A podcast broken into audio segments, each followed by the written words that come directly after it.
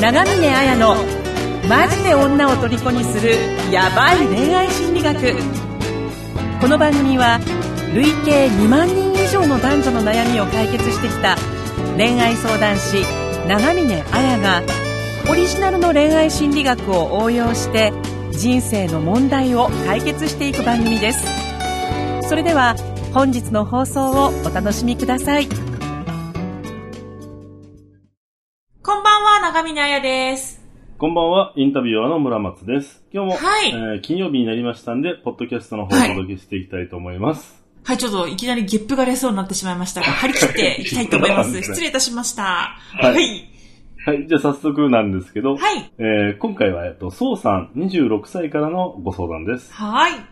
えー、約1年ほど前から付き合ってはいないけど、体の関係はあるという、いわゆる友達以上恋人未満の男性がいました。うん、私は彼のことが好きだったので、何度か付き合いたいと伝えましたが、仕事も忙しいし、やりたいことがあるので、今は異性と付き合う気はないと言われました。うん、ただ、LINE は毎日していましたし、6月に初めてあちらから会いたいと言われたこともありました。かっこ、それまでは大体私から誘っていました。結局会えませんでしたが、LINE でのやりとりは続いていたものの、なかなかお互いの予定が合わず、会えない期間が、えー、半年に近づいてきたところで、今まで何とか会え会えないか日程を調整しても会えないという精神的なダメージやイライラが募り、2週間ほど前にもう少し会うための努力をしてほしいと伝えると喧嘩になってしまいました。その際に彼からは付き合ってもいないのに勝手に熱を上げられても困ると言われてしまいました。私もカッとなり、もう連絡しないと伝えました。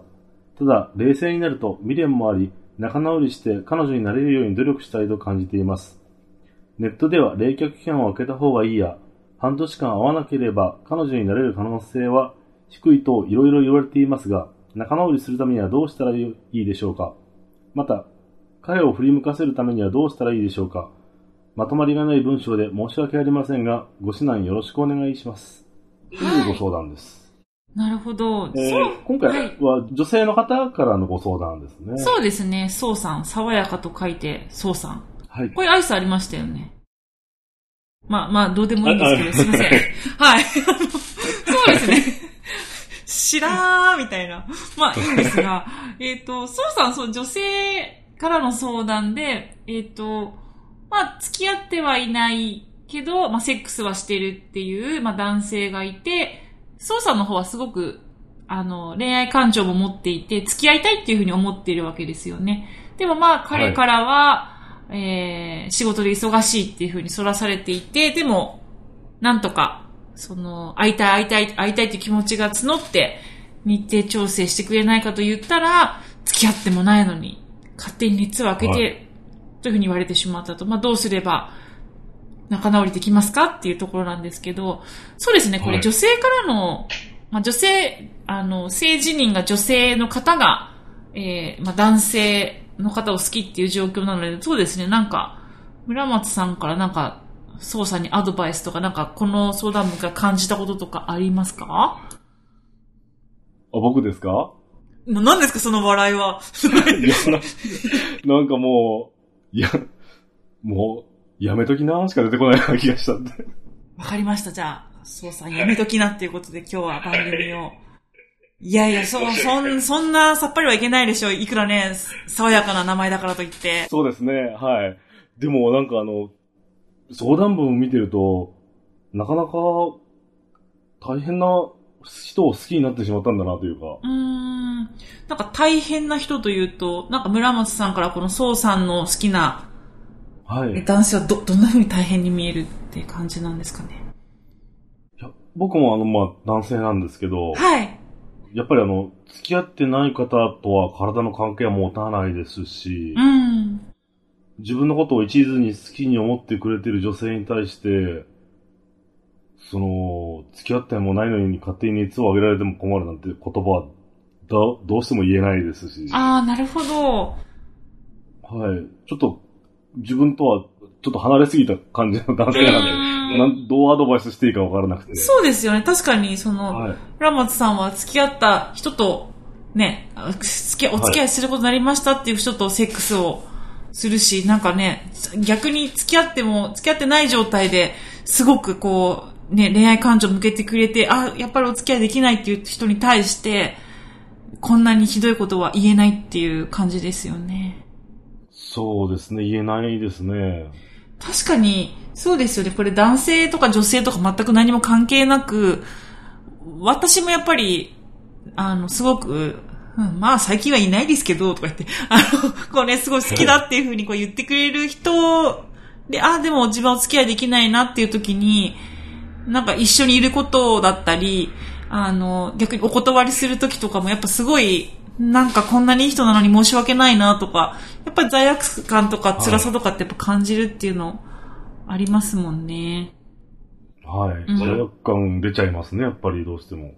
そうですね。ただ、あのやっぱり私いろんな恋愛相談とか受けてると、みんながみんな、村松さんのような男性じゃないっていうのは、やっぱあるっていうのは、はい、村松さんの周りの男性もそうじゃないですかやっぱり、付き合ってないとセックスできないとか、そうじゃない人もやっぱいると思うんですよね。いますね、やっぱり、はい、中には。うん。で、やっぱり、あのこれまず、その、宋さんにアドバイスしたいのは、まあ、宋さん自身は約1年ほど前から付き合ってはいないけど体の関係はあるという、いわゆる友達以上恋人未満の男性って言ってるんですけど、あの、この状態って友達以上恋人未満じゃなくて、セフレです。あの、すごいきつい、きついかもしれないけど、あの、友達以上恋人未満の関係じゃないんですよ。付き合ってはいないけど体の関係にあるっていうのは、いわゆる友達以上恋人未満だと思ってるのは宋さんだけで、相手の男性にとってはセフレでセックスするための女性っていうことですから、セックスフレンドってことだと思うんですよ。だからそこの認識が多分ずれてると思うんですよね。はい。なんとなく言葉を濁して言わなかったのにズバッと言っちゃいましたね。あ、でもやっぱ、あのー、なんて言うんでしょう。しっかりスタートライン、あの、事実をしてスタートラインに立つっていうのはね、やっぱ大事だと思うんで。でね、はい。本人から見ると、わかんなくなっちゃうかもしれないですけど、相談文を冷静に第三者が見ると、セフレットしか思えないですね、確かに。そうですね。私、その、あの、やっぱり、あの、女性でも男性でもやっぱいる、いますよね。あの、別にこれって相手を利用しているとかじゃなくて、あの、やっぱり相談とか聞くと、本当にセフレ本当にセックスがすごく合うんだっていうことで、セフラ、セフレだっていうふうに、まるでスポーツをするように、なんかこう、あの、楽しんでる関係の人たちもやっぱいらっしゃいますし、あの、い人はいろいろだと思うんですよね。ただ本当に、あの、宋さんのその好きな彼っていうのは、あの、逆に、まあ、ほんと人はいろいろなんですけど、なんか逆にその、こう、セフレはセフレみたいな感じで、セックスするだけの女性っていう風に分けて、こういう男性ってなんか恋人に対しては、なんかすごい、その女神様のような、なんかすごい自分の理想の可愛い子みたいな風に、なんか違う付き合い方をする男性って多いのかなっていう感じはするんですよね。その、なんていう正式なっていう言い方をしたらあれですけど、はい。はい、うん。もうわかります。なんかそういうタイプいますね。うん。あと、あとその男性で、その本当に、じゃこの人はセックスフレンドだっていう風にしている女性が、あの、まあ、なんて言うんでしょう。まあ、今、今時その、いろんな状態があるので、あの、こういう言い方はちょっと偏った言い方かもしれないですけど、セックスフレンドだった人が、そのなんか正式な、その、恋愛感情とかを伴うようななんかステディな恋人になるっていうことって、なんか少ない、そういうことあんまないんじゃないかなっていう感じが。なんかそこは全然違うものとして付き合ってる男性が多いと思うんですよ。はい。はい、じゃあ、今の関係から恋人関係になるってちょっと難しいっていうのがありますかね。そうですね。だからその、でもまあね、なん、なんとしても、あの、付き合いたいっていうところもあると思うので、じゃあ終わりにしましょうとは、ね、ちょっと言えない感じになってきましたね。はい。でもなんか、一回、一回関係を切ってしまった方がいいような気もしますけどね。うん。そうですね。なんか結局、あのなんか、ある意味、なんかこう、そうさん、じゃあどういう風にしたら彼と付き合えるのかって、まあ、私としてはですよ、私の本音は、別にその、はいなんて言うんでしょう。その、どっちがいいとか悪いとかではなくて、彼はセフレだっていうふうに思ってるし、そうさんは、その、あの、セフレっていう関係が多分できない人なんだと思うんですよ。なんかその、恋愛感情とセックスと結婚が三位一体っていう考えの人だと思うんですね。だからそもそも、その相手の男性とは考え、価値観が違うから、そこを合わせられないんだったら、やめた方がいいよっていうのが本音ではあるんですけど、はい。まあ、でも、どうしてもその状態からでもうまくいきたいっていうんであれば、あの、結局、どうしてその、結局、そこさんとしては、ただのセフレっていう関係は嫌なわけですよね。あの、ある意味恋愛感情と、まあ、正式に付き合うっていうような契約ですかね。契約はとセックスが三位一体になっているご関係を望んでいるわけですよね。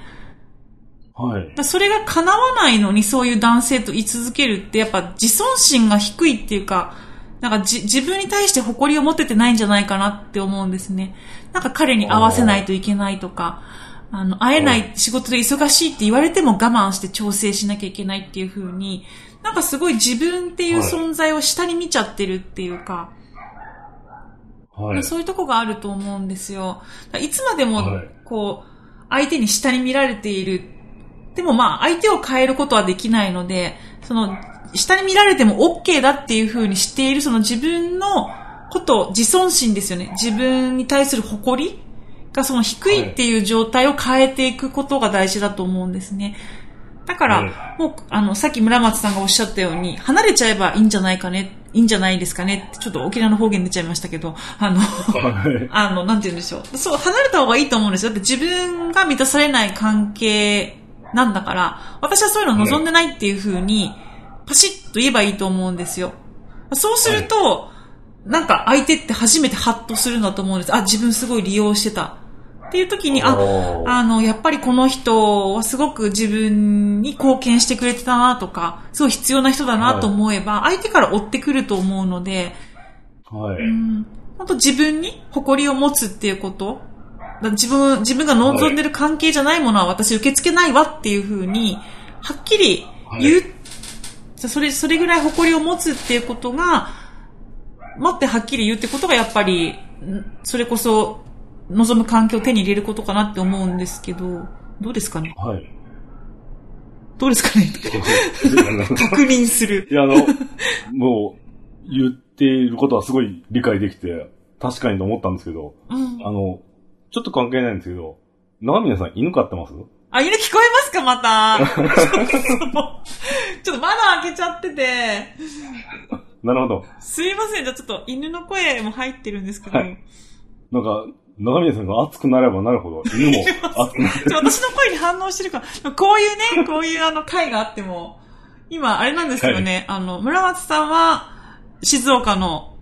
あの、はい日本にいらっしゃって、私長見に沖縄で、あの、テレビ電話的なもので、中継しながら話してるんですけど、はいうち。の犬が、まあ、犬はちょっとまあ、置いて、置いてですね、えっ、と、はいそうです。かなり激しい、激しい犬なんですけど、そうです。はい。だからその自尊心っていうところと、あとは、なんかこれは全然別な、別だと、別な話になっちゃうかもしれないんですけど、なんかその、セックスよく多くの人が、その、なんか、セックスをしたから、友達以上恋人未満とか、なんかそういうふうに思っている方とか、あとなんか、一人の人と恋愛して、結婚するのが当たり、結婚してセックスするのが当たり前だって思ってる人多いと思うんですけど、なんか実はこれ、ロマンティックラブイデオロギーっていうものの、なんか悪しき習慣というかからくりで、恋愛っていうのは感情、感情のことだし、あと結婚っていうのは制度なんですよね。いわゆる、はいその、結婚制度っていう制度、契約だから、また感情とは別のものなんですよね。あと、はい。セックスっていうのは、まあ、体のコミュニケーションっていう人もいるし、まあ、人によっては、社会の外にあるものっていう、本当にエクスタシーっていう、それこそ昔の、その、日常から解き放てられるものとしてセックスっていうのは昔は使われていたので、だからその全然違うものが一色単に一人の人で補おうっていう、なんて一つのものにパッケージしようっていうのは実はおかしなことっていうのもあるので、なんかそういうところも気づいていけると、はい、なんかもっと自分なりの、自分流の恋愛とかってできると思うんですよね。例えば恋愛感情はなくても、あの、信頼できる人が欲しいっていう時に、じゃあ、あの、恋愛感情はなくても、一緒にパートナーシップやっていこうっていう人もいるだろうし、それこそもう、感情とか制度とかめんどくさいから、本当セックスを楽しもうっていうことが合意できれば、そういうセックスパートナーってこともできるわけですよね。はい。うん。だからなんか、恋愛は感情、結婚は制度、セックスはまあ体、あるいはまあ社会の外にあるもの、非日常っていう風になんか違うものだよっていうのを少し意識しておくっていうのも、まあ、ちょっとワンランク上の、あの、はい、パートナーシップを目指すために心がけてほしいなと。はい、まあ、ちょっと犬もね、鳴り止んだところで、犬の声も鳴り止んだところで、で私も鳴り止もうかな、みたいな感じです。はい。で、そうさんは、あの、自分をもう少し自尊感情を高めてもらって、はい。あの、自分はこういう恋愛をしたいんだっていうのをで、もしね、あの、相手とそれがどうしても折り合いがつかなければ、あの、一旦、お別れするというのも視野に入れてもらって。はい。はい。パシッと言えばなんか、ワンワンできそうですけどね。やっぱり行かないでくれワンみたいな。うん、なんかそんな感じですね。はい。はい。本当自尊心を高めろじゃなくて、十分誇っていいと思いますけどね。なんかこんなにいろいろ調整したりだとか、相手に対してね、ひどいこと言われてても、なんか思いやってあげるっていうものがあるわけですから、なんかぜひそういう自分にすごいいい女なんだっていうふうに誇りを持ってほしいなって思いますね。はい、そうですよ。そうさん、いい女ですよ。いい女だえ、ぜひ自信を持ってもらって。はい。はい、そんな感じで、え、頑張ってみてください。はい。それでは本日も最後まで聞いてくださってありがとうございました。ありがとうございました。